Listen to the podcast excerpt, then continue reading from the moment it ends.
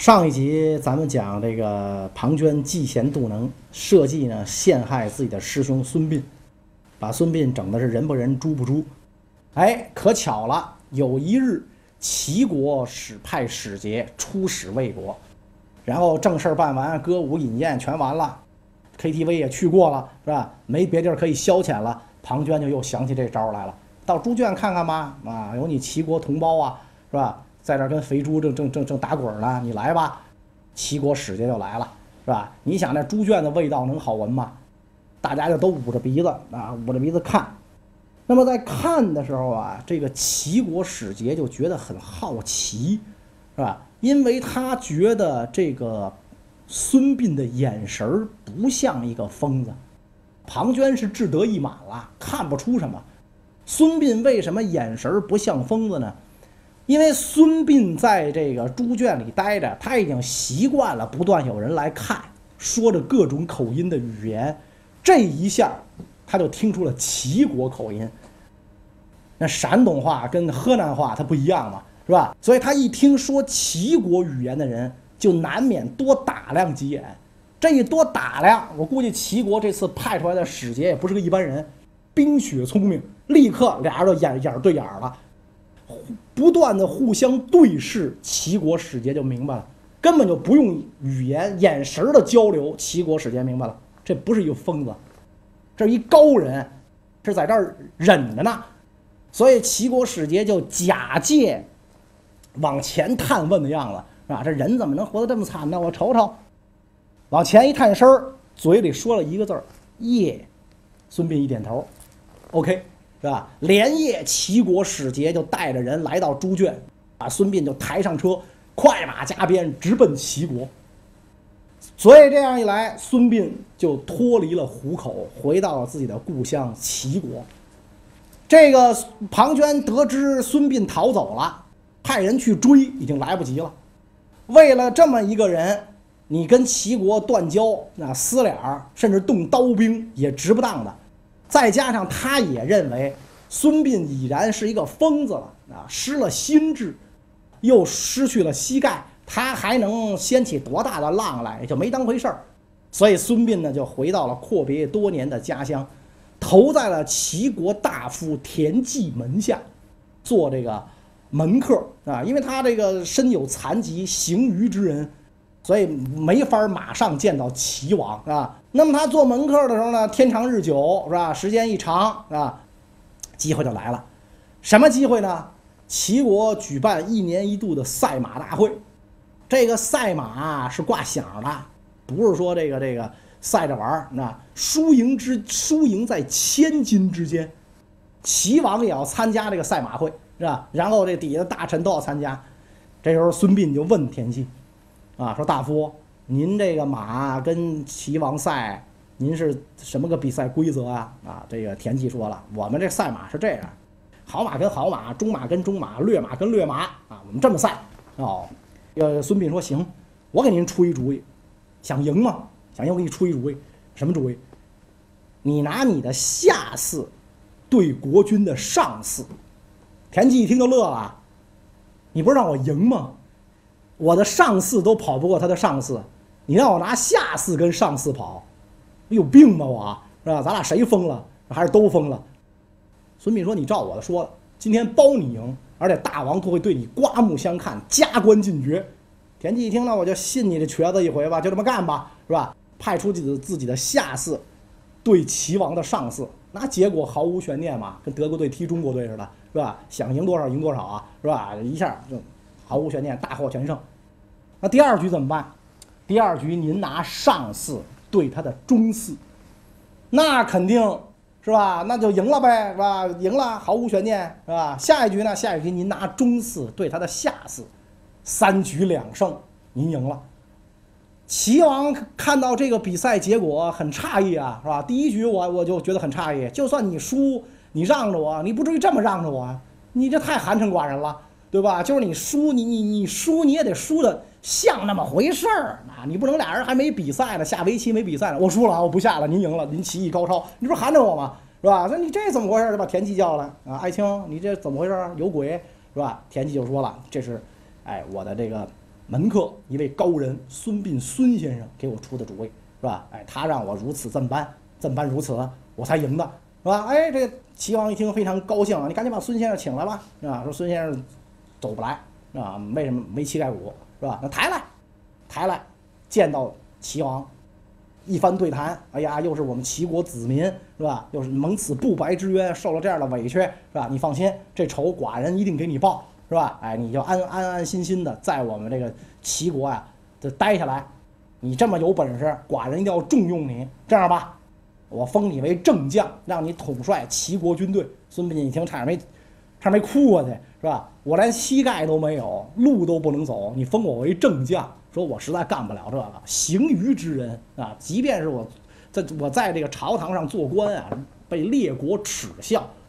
那那那怎么办呢？封你为军师吧，啊，你在幕后摇摇扇子，给我们出出主意，是吧？将相这种活你别干了，那有有外事接待活动的时候你回避一下，是吧？哎，封你为军师，所以孙膑就开始在这个齐国的政治舞台上崭露头角。很快，机会就到了。魏国强大嘛，欺凌弱小，特别是在这个庞涓的指导下，又本来就强劲的魏武卒，再加上庞能征惯战的这个庞涓。所以这个魏军四面出击，这个时候的魏国呀，早已经把文侯时代定下的方针忘了个一干二净。魏文侯时代的方针是三晋团结一致对外，这个时候的这个魏国却是专找赵、韩两国的麻烦。在这一次找赵国的麻烦，魏国大军由庞涓率领，兵锋直指邯郸，眼瞅着邯郸就要被攻破了。赵国百般无奈，紧急向齐国求援。看在这个唇亡齿寒的份上，如果赵国一完，东方大国就没有屏障，那你可就完了。那魏国混蛋不讲理，是吧？下一步他就要收拾你，你必须得出兵救我。所以朝堂之上，齐国君臣展开廷议，救还是不救？最后大家达成了一致的意见，救还是要救的，是吧？怎么办？以田忌为将，孙膑为军师，率领大军去救赵国。然后这个齐军数万，整齐行伍就出发了。出发的时候，这个田忌就跟孙膑请教说：“先生兵贵神速，现在赵都邯郸。”迫在旦夕之间，所以我们应该快马加鞭到邯郸去救这个赵国，以解赵国燃眉之急，否则就来不及了。不知先生以为如何？孙膑听完连连摇头。魏武卒无敌于天下，毕竟是强兵劲旅，咱们千里迢迢赶上去跟人家决战，人家在邯郸城下，是吧？吃得饱，睡得足，以逸待劳，咱们是飞蛾扑火，必败无疑。田忌一想，有道理啊，那依先生之见，却该当如何啊？那你觉得，咱咱咋弄啊？是吧？所以孙膑说，不如趁魏都大梁空虚，率军直捣大梁，啊，他不是占了邯郸吗？我们占大梁，我们端他老窝，了不起，算一个双方交换场地，是吧？你这样的话，邯郸之围可解。哎呀，这个田忌一听。聪明，这这这太好了，这个啊，就就依先生之见啊，所以率领大军就直扑魏都大梁。果然嘛，这个这个齐国一出兵啊，奔大梁去，是吧？魏国就紧张了。那魏王赶紧写信给庞涓将军，邯郸不要打了。那邯郸这个时候已经马上就要被攻破了，不要打了。因为我们的都城也被攻破了，寡人不能迁到那个地方去，是吧？赶紧班师来解大梁之围，邯郸不要了。庞涓是气坏了，那眼瞅大功告成，破赵在即，谁这么缺德呀，是吧？他不知道是孙膑出的这主意吗？是吧？齐国怎么这么坏，半道插一杠子，使使我功败垂成，所以急急忙忙率领着部队，日行百里，后队改前队，去解大梁之围。实际上啊，田忌、孙膑派出的部队去偷袭大梁，乃是一支偏师，并不是这个主力军。这支部队是吧？是大张旗鼓、大造声势，恨不得一个人举俩火把，晚上白天一个人举俩旗，背后再插一个仨旗，是吧？所以看上去好似是一支大军，以作疑兵之计，已经就是为了吓唬这个魏国的，那然后让魏军赶紧班师。田忌和孙膑率数万精锐，在庞涓班师的必经之处桂陵设下埋伏，所以庞涓到了桂陵，正中齐军埋伏，一场鏖战下来，魏军大败。当年伍子所创的魏武卒损失惨重，是吧，这个庞涓和这个呃魏国的这个这个这这些个公侯大将。几乎是仅以身免，狼狈逃回到了这个魏都大梁，所以这一仗，这就是中国历史上最经典的围魏救赵。实际上，这种战术在先秦时期一再应用。咱们讲过，这个楚国呀、什么的晋国呀，在春秋时候都用，只不过呢，没人给他总结出来围魏救赵之计，没人总结出来，那所以成成了孙膑的这个代表作。其实以前也有啊，并不是这个孙膑凭空想出来的。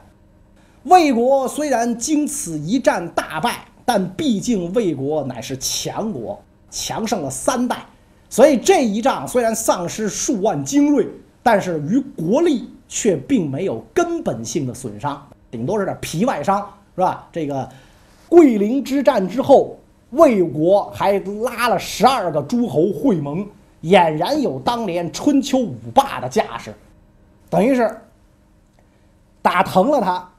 没有打残，也没有打死，所以他也没吸取教训。庞涓更是没有吸取教训啊！庞涓觉得这只不过是自己一时大意，被这个齐国小人得志，是吧？对，打了我一个措手不及。有本事下一次啊，咱俩堂堂正正，兵对兵，将对将，枪对枪，杆对杆，咱来一场，让你知道你庞爷的厉害啊！机会很快就来了。赵国不是被打服了吗？三晋里还一韩国吗？对吧？所以魏国是要准备下一步要拿韩国练手，所以在桂林之战后十几年，啊，庞涓就挑唆着魏王去打韩国。韩国在战国七雄当中国力最为弱小啊，三晋里边也是排不上号的，是吧？所以他这个很快韩国都城被围，沦陷在即。韩国就又遣遣使向各国求援，求爷爷告奶奶。那求谁最管用？求齐国最管用吗？那上次你救了赵国了，这次你不能不救我吧？我们都是三晋出来的，你救我一把吧，是吧？就到齐国求救，是吧？到了齐国求救，齐国君臣又展开廷议。这一次争论激烈，救还是不救？有的大臣就主张不，咱们。咱干嘛呀？咱齐军又不是志愿军，谁出事咱都得上，干嘛呀？咱图什么呀？是吧？这这这这自身的损耗谁给报销啊？这这不能这么干，啊？大臣们主张不救，然后这个这个田忌沉吟不语，齐王就问这个孙膑的意思，你你你看怎么样？这军师这应该不应该救？孙膑说必救不可，如果不救，韩国一灭亡，那么魏国下一步就是吞并赵国。吞并了赵国之后，必对我齐国不利，一定要救。然后齐王一听，好吧，也正合寡人心意。那好吧，还是你们哥俩，你跟田忌领兵去救这个韩国，是吧？然后这个俩人领了兵出发，是吧？出发这时候田忌学聪明了，那田忌不能白跟着孙膑这么多年，耳濡目染也明白了，就问这个孙膑军师：“咱这回怎么干？”是吧？是不是还是直捣大梁啊？没错，那这你聪明是吧？我没白教你，跟我混这么多年是吧？咱没必要去韩国嘛，韩国那么老远是吧？那那么老远是吧？咱就直奔大梁。于是齐军全军扑向大梁而来。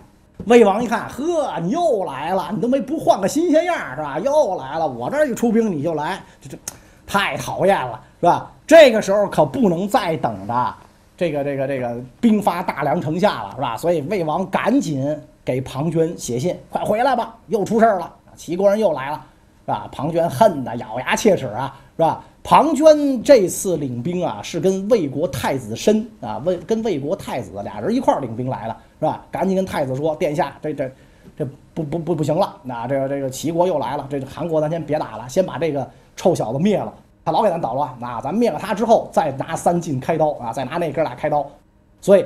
魏国大军班师去跟齐军决战，这个时候决战的战场啊，可就设在魏国境内了，可就在魏国境内了啊，等于是魏军就是在本土作战啊，这按照军事学术语讲，这叫内线作战。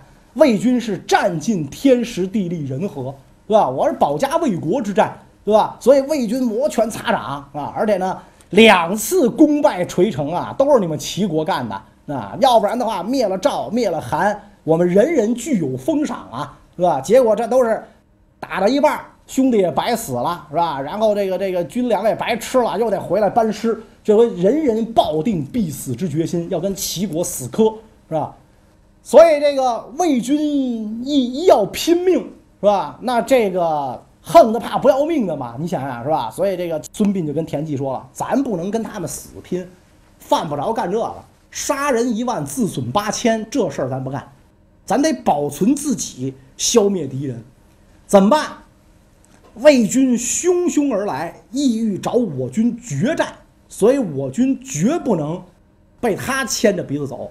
决战可以，决战地点得咱说了算，咱想在哪儿跟他打就在哪儿跟他打。而且魏军既然急于决战，想必是上下一股娇气，我们必须让他膨胀、膨胀、膨胀，一炮叭爆了。到那个时候，我们再跟他决战啊！这个田忌当然是对孙膑言听是言听计从，唯先生马首是瞻，你说咋着咱就咋着。好啊。咱现在军队有多少人？说现在有有有七万人。好，埋锅造饭。七万人的这个锅灶埋下去，造饭吃，大家吃饱，吃饱之后毁掉两万锅灶啊，两万人的不是两万个，不是一人一锅啊，毁掉两万人的锅灶。第二天埋锅埋五万，这个这个锅里多蒸点饭，然后再第三天埋三万啊，埋三万，然后齐军是一路撤退。魏军是紧追不舍，非要这个把齐军一股歼灭。庞涓所到之处，一数，哇，齐国有七万大军。第二天一数，剩五万了；第三天一数，剩三万了。哎呀，不过尔尔，是吧？听说我听说我庞将军威名啊，吓得这帮小子望风鼠窜，是吧？那个病夫没有什么了不起的，难道他没了膝盖骨了吗？还能跟我能能怎么着？你看他领来的兵。是吧？一天跑两万，一天跑两万，那第三天就没人了，不用我打了，我就跟着把他们轰出国境就完了，是吧？再把他牵回猪圈去羞辱一番，是吧？赶紧快马加鞭给我追啊！追着追着，大军就来到了马陵这个地方。马陵是山谷嘛，是吧？山谷两山夹一谷，用兵之绝地，是吧？两边高山上，这个孙膑埋伏下一万弓弩手。中国古代打仗最有力的武器就是弓弩。一万弓弩手强弓劲弩埋伏好是吧？然后告诉这些弓弩手，夜里嘛，只要看到山下火起，给我万弩齐发。然后再说其他的，这个一棵大树是吧？被剥去一段树皮，然后刻上了几个大字：“庞涓死此树下”，六个大字是吧？刻上六个大字那。夜里白晃晃的嘛，是吧？因为那别的都是黑的，就这个树皮一包，这树是白的，刻上大字，拿墨涂上。庞涓死此树下。